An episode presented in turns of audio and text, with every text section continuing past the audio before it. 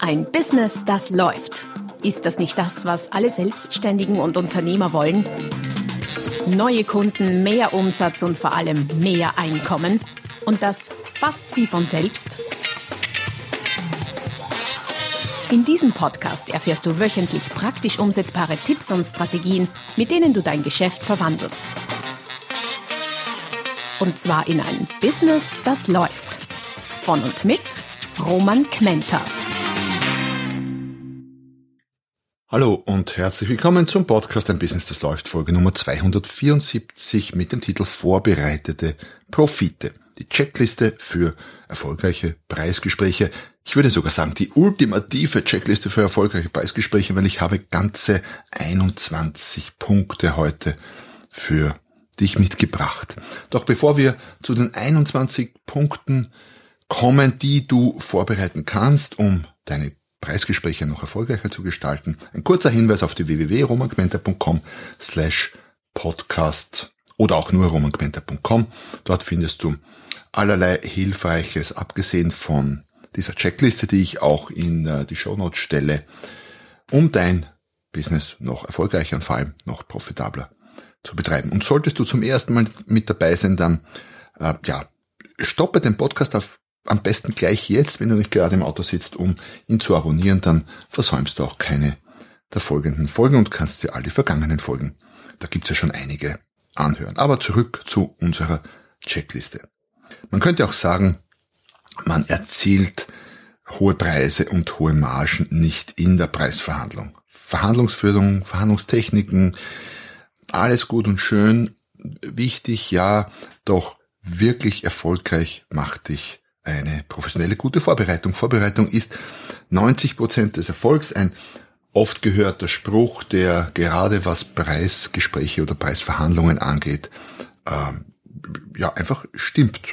Ja, und wenn wir jetzt zu den 21 Top-Tipps für die Vorbereitung deiner Preisgespräche oder Preisverhandlungen kommen, vielleicht gleich vorweg, du wirst überrascht sein, an was man alles vorab denken könnte, um das Ergebnis des Preisgespräches zu deinen Gunsten als Verkäufer, als Anbieter zu beeinflussen. Da gibt's wirklich, wirklich eine ganze Menge und ich würde nicht mal behaupten, die 21 Punkte sind alles, aber es ist schon extrem viel. Und eines ist ganz klar, wenn du diese 21 Punkte oder einen großen Teil davon berücksichtigst, berücksichtigst, dann bist du exzessiv gut vorbereitet auf dein Preisgespräch, was wiederum bedeutet, dass das Ergebnis besser ausschauen wird aus deiner Sicht. Und wie gesagt, wenn du die ganze Liste haben willst, nicht nur hören, sondern dann auch als Checkliste für dich haben willst, hol sie dir aus dem Link oder äh, klick den Link in den Show Notes und lade sie dir herunter. Wir starten mit Punkt eins. Erster Punkt ist eine Frage, nämlich die Frage, kannst du deinen Preis auch stehen? Das heißt, wenn du äh, deinen Preis nicht stehen kannst, wenn du zu schwach bist quasi für deinen Preis und den äh, und Preisangst hast, was ich in der letzten Folge des Podcasts übrigens echt ausführlich erläutert habe, falls du das nicht gehört hast, hüpf auch nochmal, spring nochmal zurück zur letzten Folge, dann wirst du dich schwer tun, deinen Preis durchzusetzen. Das heißt, du musst deinen Preis stehen, sprich hinter deinem Preis stehen. Du, für dich muss ganz klar sein, dass das, was du anbietest, jeden Cent, den du dafür verlangst, auch wert ist. Wenn du hier Zweifel hast, dann arbeite daran in der Vorbereitung. Denn wie willst du jemanden überzeugen von etwas, wo du selbst möglicherweise nicht oder nicht stark genug überzeugt bist? Punkt zwei für die Vorbereitung. Passt dein gesamtes Erscheinungsbild auch zu deinem Preis oder zu deinem Honorar? Ähm, Äußerlichkeiten sind deutlich wichtiger, als man hinlänglich vielleicht glauben würde. Manche meinen ja, das sei oberflächlich mag durchaus sein, aber es ist wichtig. Ich glaube, Oscar Wilde hat mal gesagt, nur, nur dumme Menschen unterschätzen die, die äh, Bedeutung von Äußerlichkeiten. So irgendwas in der Richtung. Müsst mal nachgoogeln, wie der Spruch genau ging. Aber im Grunde geht es darum, dass du das, was du verlangst, auch nach außen repräsentieren musst. Einfach gesagt, wenn du ein Luxusprodukt verkaufst, dann musst auch du Luxus sein, also nicht du, aber dein Auftreten und all das, wie du aussiehst, der ganze Verkaufsprozess, einfach alles. Das trifft allerdings nicht nur auf Luxus zu, sondern auch auf ganz andere Bereiche. Wenn du einen Qualitätsanspruch hast, dann muss auch alles, was du so bietest, Qualität haben. Und wenn du andererseits sehr, sehr günstig sein willst und Discounter sein willst, dann kannst du nicht mit äh, luxuriösen Auftritten in Erscheinung treten. Das passt einfach nicht zusammen und würde deinem Preisgespräch definitiv schaden. Punkt drei, da geht es um die Ziele. Was sind deine Ziele für das Preisgespräch? Wie auch in anderen Bereichen ist es gerade auch bei Preisgesprächen extrem wichtig, sehr, sehr konkrete Ziele zu haben. Im Grunde sind es zwei Ziele, nämlich ein Minimalziel, das heißt deine unterste Schmerzgrenze, was den Preis oder deine oberste Schmerzgrenze, was Konditionen angeht und dein angestrebtes Ziel. Das Minimalziel solltest du haben, allerdings dann auch wieder vergessen, weil wenn es sich zu sehr in den Vordergrund drängt in deinem Denken, dann ist die Gefahr relativ groß, dass du dich zu sehr auf das Minimalziel fokussierst und dort landest, aber das willst du ja nicht. Du willst ja dein Ziel erreichen. Nehmen wir es mal dein, nehmen wir es mal dein Optimalziel. Heißt Minimalziel ja, haben, definieren, festhalten. Ich würde es mir durchaus auch notieren oder ausrechnen, je nachdem, äh, wie komplex dein, dein Produkt oder dein Angebot ist. Aber dann den Fokus auf das Optimalziel. Und wenn du Ziele hast, dann steigt die Wahrscheinlichkeit, äh, speziell was jetzt das Optimalziel angeht, dass du diese auch erreichst. Punkt vier: ein bisschen, wie soll ich sagen, Wissen über andere Angebote, über die der Mitbewerber und deren Preise schadet nicht, wenngleich ein zweischneidiges Schwert. Äh, warum? Weil du könntest ja auch feststellen, hey, das, was der Mitbewerb anbietet, ist genauso gut oder vielleicht sogar besser und der bietet es noch dazu billiger an, was natürlich äh, deine Verhandlungsposition mal zwischen deinen eigenen Ohren schwächt, weil das äh, macht es dann für dich schwieriger. Punkt eins, nämlich kannst du hinter deinem Preis stehen, auch tatsächlich äh, zu erfüllen. Also, dennoch gut zu wissen, grundsätzlich glaube ich schon, was der Mitbewerber, der, der, die Konkurrenz so anbietet. Punkt fünf: ähm, du solltest unbedingt wissen, wer bei diesem Preisgespräch, bei dieser Preisverhandlung sonst noch dabei ist. Ist es der Ansprechpartner, mit dem du sonst immer zu tun hast, oder in dem Fall auch andere, welche, die du nicht kennst? Das solltest du nicht dem Zufall überlassen. Das heißt, du darfst nicht überrascht sein, wenn du, wenn es ein physisches Preisgespräch ist oder auch eins über Teams oder Zoom, wenn da plötzlich andere Leute noch zusätzlich mit dabei sind. Und ich würde sogar so weit gehen, diese dann auch zu googeln, auf Facebook, LinkedIn, wie auch immer, was auch immer du verwendest, zu recherchieren, um äh, möglichst gut darauf vorbereitet zu sein, wem du da gegenüber sitzt. Bei Punkt 6 deiner perfekten Vorbereitung für ein Preisgespräch geht es darum, wie du Beziehung zu Gesprächspartnern im Preisgespräch aufbauen kannst. Das ist vor allem dann ein ganz wesentlicher Punkt, wenn du mehr als einer Person oder wenn ihr vielleicht zu zwei, zu dritt seid und mehr als einer Person gegenüber sitzt, dann könnte es nämlich auch gut sein, dass der eine oder andere auf Kundenseite durch den Rost fällt. Oft sind es die Stillen, die keine Fragen stellen, die wenig mitreden, aber die dann möglicherweise ein gewichtiges Wort bei der Entscheidung mitzureden haben. Also achte darauf, ähm, dass du niemanden vergisst. Äh, bedeutet auch, überleg dir, wie du Beziehung aufbauen kannst. Da hilft auch wieder die Recherche auf Facebook, auf LinkedIn, auf Google. Äh, da hast du vielleicht Anknüpfungspunkte für irgendwie Smalltalk oder Persönliches. Und wenn ihr zu mehr Zeit und auf Kundenseite mehr gegenüber sitzen, dann äh, gilt es durchaus vorab zu definieren, wer sich um welche Person quasi beziehungstechnisch kümmert. Warum ist das wichtig? Weil Studien zeigen, dass wenn eine gute Beziehung zwischen den Verhandlungspartnern besteht oder überhaupt eine Beziehung zwischen den Verhandlungspartnern besteht, die Wahrscheinlichkeit, dass ein Deal zustande kommt, steigt. Achtung natürlich, wenn die Beziehung extrem gut ist, bist du tendenziell weicher, aber der Kunde wahrscheinlich auch. Also beide verhandeln dann möglicherweise nicht so hart. Punkt 7. Äh, wo willst du das Preisgespräch führen? Die Wahl des Ortes ist nicht unwesentlich, sondern definiert auch die Macht mit, die jemand hat in dem Gespräch. Das heißt, wenn du zum Kunden kommst, hat er tendenziell mehr Macht. Wenn der Kunde zu dir kommt, dann hast du mehr Macht. Wenn man sich im Online-Raum trifft, auf Teams oder Zoom, ja, spielt es auch noch möglicherweise eine kleine äh, Rolle, wer den Zoom-Link ausschickt oder den, die Teams, das Teams-Meeting quasi organisiert. Und vor Ort, wenn es ein physisches Meeting ist, ähm, überlegt dir, wer wo sitzt. Auch Sitzpositionen äh, haben, spielen eine gewisse Rolle, was auch Verhandlungsmacht angeht, was nicht bedeutet, dass du gleich mal den äh, mächtigen Sitz des äh, Chefverhandlers oder des, des Ranghöchsten beim Kunden für dich okkupierst. Das könnte potenziell ins Auge gehen.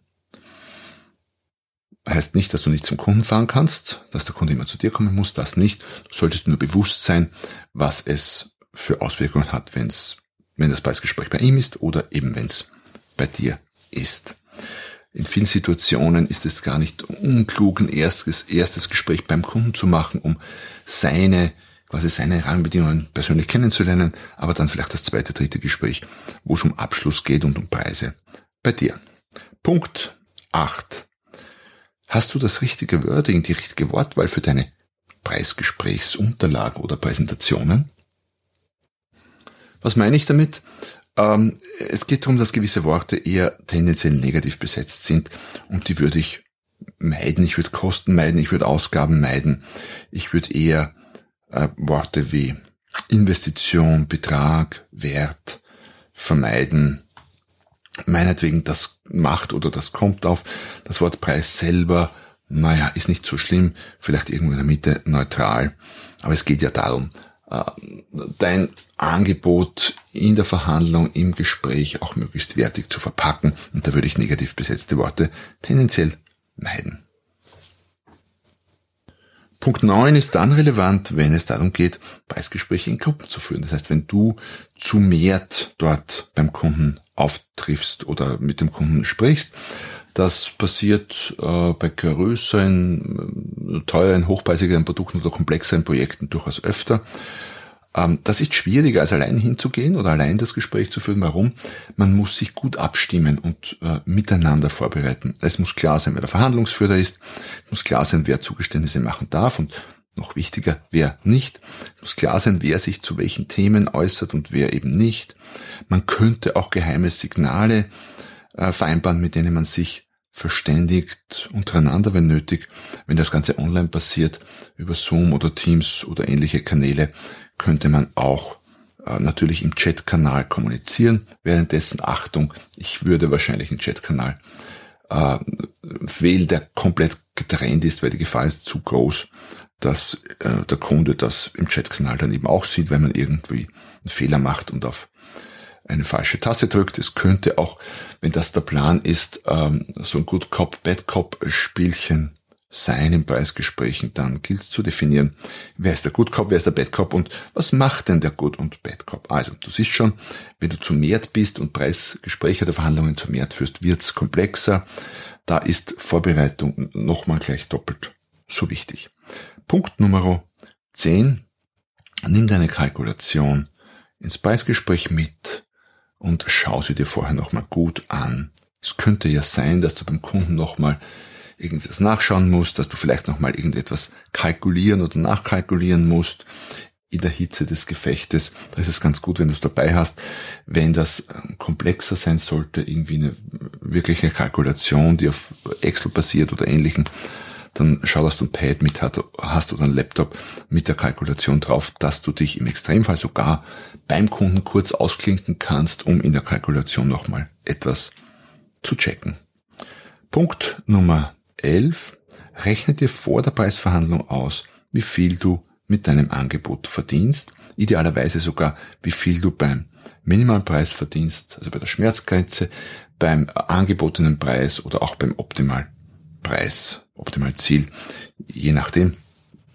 Du tust dich leichter, ähm, Preise Honorare, Forderungen in der Verhandlung durchzusetzen, wenn du weißt konkret in Euros, was das für dich bedeutet.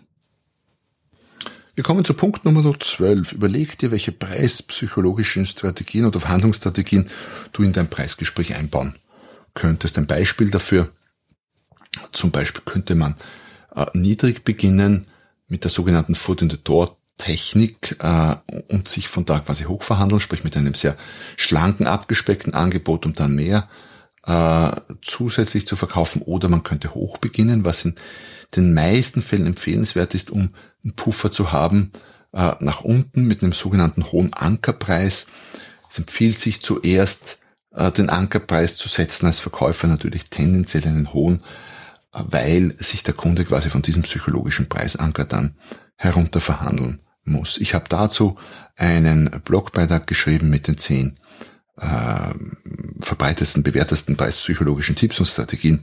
Den verlinke ich, so ich nicht darauf vergesse, in den Show Notes. Ansonsten kannst du auf meiner Webseite unter www.romangmenta.com einfach nachschauen, Preispsychologie, preispsychologische Tipps. Ähm, da solltest du diesen Blogbeitrag finden. Nummer 13, ganz wichtiger Punkt, es geht um Einwandbehandlung. Und zwar um die Frage, welche Einwände könnte der Kunde denn im Preisgespräch bringen, um den Preis zu drücken und noch wichtiger oder genauso wichtig dann, wie reagierst du darauf? Wenn du äh, dein Geschäft schon eine Zeit lang betreibst und mit einer Zeit lang meine ich halt irgendwie ein paar Monate zumindest, dann hast du vermutlich schon alle Einwände einmal oder des Öfteren oder sehr oft gehört. Sprich, Du kannst kaum überrascht sein von einem Einwand und kannst dich daher auf diese Einwände gut vorbereiten. Und meine Empfehlung ist, mach das, sodass du nicht überrascht bist, sondern egal was der Kunde als Einwand bringt, äh, weißt, wie du damit umgehst und wie du darauf reagieren kannst. Punkt 14 sehe ich gerade, habe ich bei Punkt 13 schon vorweggenommen, nämlich es geht darum, wie reagierst du auf die Einwände. Das heißt, Punkt 13 ist Einwände äh, überlegen, was könnte der Kunde bringen als Argument und Punkt 14 ist, dir dann passende Antworten zurechtlegen. Punkt 15, was sind deine Nutzenargumente, die du in der Preisverhandlung nochmal anführen kannst? Das heißt, was konkret erhöht den Wert für diesen Kunden? Wichtig dabei ist zu unterscheiden zwischen Produktmerkmalen und Features und echten Nutzenargumenten. Und Nutzenargumente sind es nur dann, wenn das Kundenbedürfnis auf einen der Produktvorteile trifft. Ich habe so das klassische Beispiel von der Kindersicherung am Herd. Kindersicherung ist super, wenn jemand kleine Kinder hat, die sich möglicherweise verbrennen oder verletzen an so einer Herdplatte.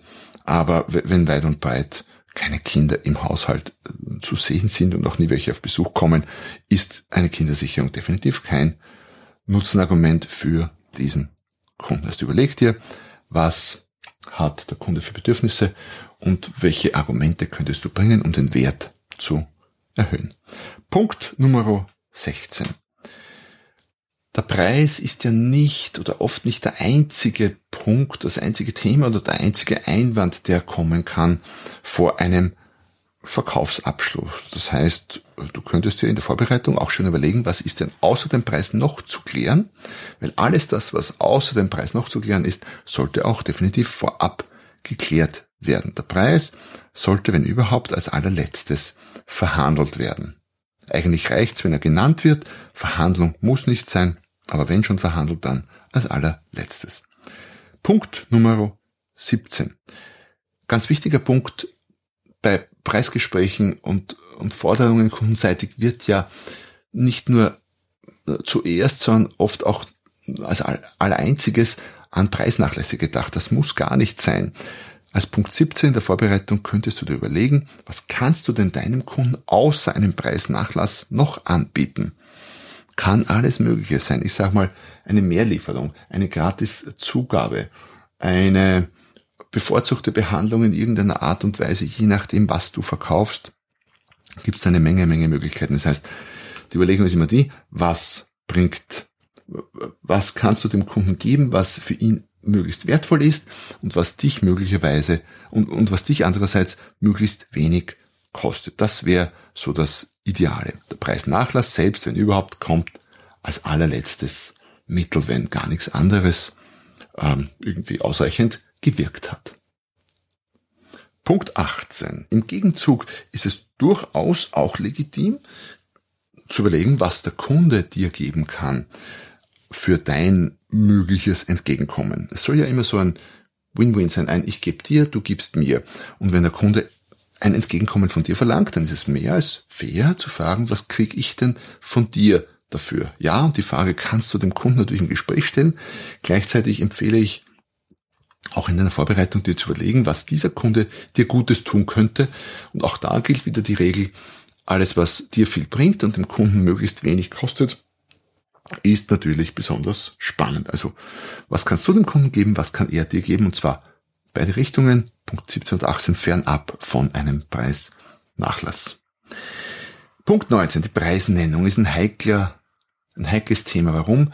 Da kann in ein paar wenigen Sekunden ziemlich viel verbrannte Erde hinterlassen werden oder ziemlich viel schief gehen.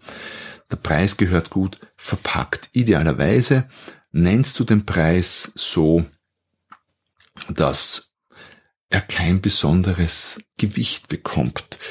Äh, selbstbewusst wäre gut, wenn du den Preis selbstbewusst nennst. Noch besser wäre es, den Preis selbstverständlich zu nennen. Was meine ich mit selbstverständlich? Bei selbstbewusst hat der Preis noch immer, ist noch immer ein Fokus auf diesen Preis. Bei selbstverständlich ist es so wie, ich sage, ja, ich, ich gehe jetzt mal da zur Toilette oder ich, ich hole mir mal einen Kaffee da drüben oder ich gehe jetzt über die Straße. Also etwas, woran ich nicht mal im geringsten daran zweifle, dass ich das jetzt tue. Ähm, zum Thema Preisnennung habe ich schon eigene Blogbeiträge und auch eigene Podcast-Folgen produziert. Einfach googeln. Ähm, ich werde mich bemühen, da auch noch was zu verlinken in den Show Notes. Wenn nicht, schau auf, äh, auf Google oder auf meine Webseite www.romangmenta.com, gib ein Preisnennung, da findest du sicher allerlei Hilfreiches. Und äh, ja, nochmal dazu extrem wichtig, allein in der Preisnennung ist schon sehr, sehr viel Geld drin. Und je besser du diese Preisnennung rüberbekommst, umso selbstverständlicher, desto besser die Ausgangssituation für ein Preisgespräch. Und um die Preisnennung selbstbewusst oder selbstverständlich rüber zu bekommen im Gespräch, gehört sie gut geübt und vorbereitet. Punkt Nummer 20 für deine Vorbereitung. Da könntest du dich fragen, das ist jetzt eine etwas ausholendere Vorbereitung, ob du denn äh, ein Verhandlungstraining absolviert hast oder nicht ein Verhandlungstraining absolvieren möchtest. Jetzt ist so ein Verhandlungstraining nicht unbedingt etwas, was du für ein einzelnes Preisgespräch vorbereitest, sondern du hast auch etwas, was du ganz generell vorbereitest. Also natürlich würde ich klar, ich bitte ja auch solche Dinge an, empfehlen, äh, dich immer wieder in Trainings oder Seminaren mit diesem Thema zu beschäftigen, vor allem wenn du viele äh, Preisverhandlungen führst, zahlt sich das ganz, ganz rasch aus. Es reicht nicht, sich einen Podcast anzuhören und zu verstehen, äh, was wichtig ist. Die Herausforderung liegt vielmehr darin, im Gespräch selber, in dieser durchaus stressigen Situation, wo es dann wirklich um was geht, manchmal auch ans Eingemachte geht, ähm, das auch, wie soll ich sagen, locker, flockig äh, rüberzubringen. Und dafür braucht es einfach Training. Das heißt, ich würde mich durchaus freuen, äh, dich bei Gelegenheit in einem meiner Trainings zu sehen. Wenn du auf meinem Verteiler bist, dann äh, kriegst du ohnehin die Mails, wann ich öffentliche Trainings anbiete. Wenn nicht, freue ich mich auf deine Kontaktnahme, wenn es darum geht, vielleicht ein firmeninternes Training fürs ganze Team zu organisieren. Und last but not least, Nummer 21 als Vorbereitungspunkt für deine Preisgespräche ist die Frage, ob du dein Preisgespräch visualisiert hast. Ich weiß, das klingt ein bisschen metaphysisch, ein bisschen eh so, aber nachdem die äh, Spitzensportler das ja durchaus machen, Mentaltraining, warum nicht auch die Spitzenverkäufer? Was meine ich mit visualisieren? Überleg dir, wie der der positive Ausgang des Preisgespräches wäre, versetz dich gedanklich in diese Situation hinein und stell dir vor, wie es danach ist, wenn das Preisgespräch optimal gelaufen ist. Wie fühlt sich das an? Was sagt der Kunde? Was sagst du? Wie hört sich's an? Geh in die Situation rein und äh, ja, genieße schon mal das positive Ergebnis, bevor du in die äh, Situation überhaupt reinstartest. So, das waren die 21 Punkte für eine vielleicht nicht perfekte, aber unglaublich gute und äh, fast optimale Vorbereitung für deine nächsten Preisgespräche. Ich bin ganz überzeugt, wenn du den ein oder anderen Punkt umsetzt, alle 21 ist vielleicht etwas viel, aber wenn du zwei, drei, vier umsetzt, ist schon sehr viel getan. Zum Abschluss vielleicht noch, was ist das beste Preisgespräch überhaupt? da gilt nach wie vor, das beste Preisgespräch ist kein Preisgespräch, nämlich wenn du es geschafft hast, vorab so viel Wert aufzubauen in deinem Angebot, in deiner Leistung, in deinem ganzen Drumherum, dass der Kunde gar nicht auf die Idee kommen würde, bei diesem tollen Angebot auch noch eine, eine halbe Sekunde zu zögern, um es anzunehmen. Und äh, auf den Gedanken eines Preisgesprächs oder eines Preiseinwandes gar nicht kommt. Solange das nicht der Fall ist, hängt auch ein bisschen von der Branche ab, dann äh, ja, hast du jetzt jede Menge Material und jede Menge Themen und Punkte, wie du bei deinen nächsten Preisgesprächen deutlich besser oder noch besser abschneidest. Ich wünsche dir dafür sehr, sehr viel Erfolg, auch durchaus ein bisschen Spaß. Ich weiß, das ist nicht immer so lustig, aber wenn man es mit Spaß nimmt, mit Humor, dann geht's auch leichter. In dem Sinne, schön, dass du da warst. Äh, Kanal abonnieren, schon erwähnt zu Beginn, falls noch nicht passiert. freue mich über Kontaktnahme, freue mich über, über Nachrichten, über Rezensionen und ich freue mich vor allem, wenn du nächstes Mal wieder dabei bist, wenn es wieder heißt, ein Business, das läuft. Noch mehr Strategien, wie du dein Business auf das nächste Level bringen kannst, findest du unter romanquenter.com. Und beim nächsten Mal hier auf diesem Kanal, wenn es wieder heißt, ein Business, das läuft.